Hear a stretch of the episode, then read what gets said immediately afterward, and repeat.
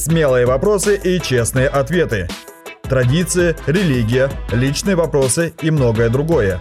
В передаче «Спроси у Рэбе». Рэбе, обязательно ли всегда молиться перед приемом пищи? Я не думаю, что это уж совершенно простой вопрос, потому что в нем есть подводные течения в этом вопросе, э, и мы все равно не охватим сейчас все эти внутренние смыслы.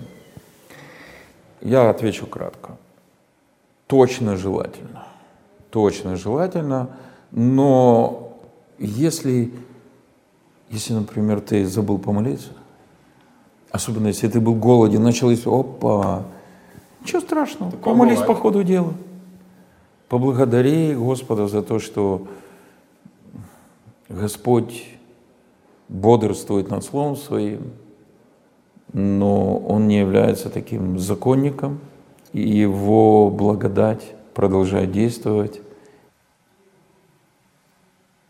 И освящающее присутствие с тобой.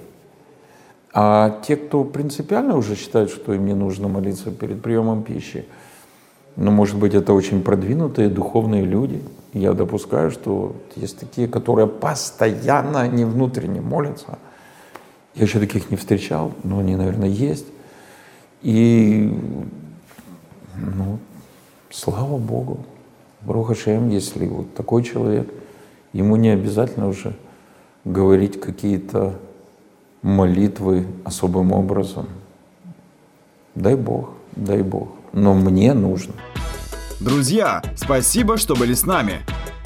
Больше записей с Равином Борисом Гриценко вы можете найти на YouTube-канале «Киевская еврейская мессианская община».